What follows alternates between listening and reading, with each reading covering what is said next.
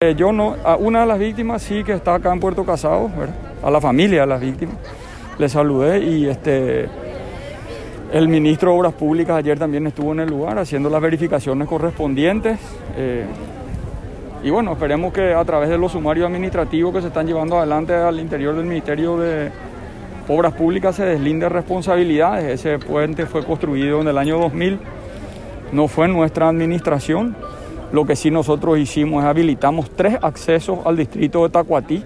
Tacuatí no tenía acceso asfaltado y nosotros habilitamos tres accesos. Uno por la ruta 3, que es donde se cayó el puente, eh, otro por la zona de Azoteí y otro, otro tramo de Orqueta Tacuatí.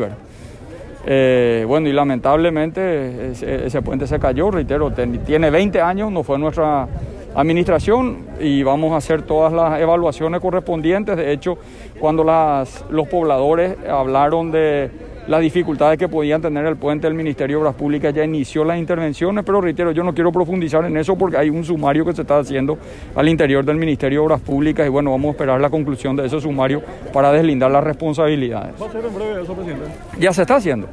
Y, y también vamos a, a arreglar el puente, pero para eso necesitamos que la Fiscalía termine también su trabajo forense. Entonces estamos esperando que la justicia haga su parte para nosotros iniciar la intervención del arreglo del puente, que lo vamos a hacer. Con relación Bin, sobre Sí. su posición en cuanto a dejar el cargo a cargo realmente de usted, ¿qué diría al respecto? Ya que la No, cree va- que puede renunciar o irse de la- del MPC.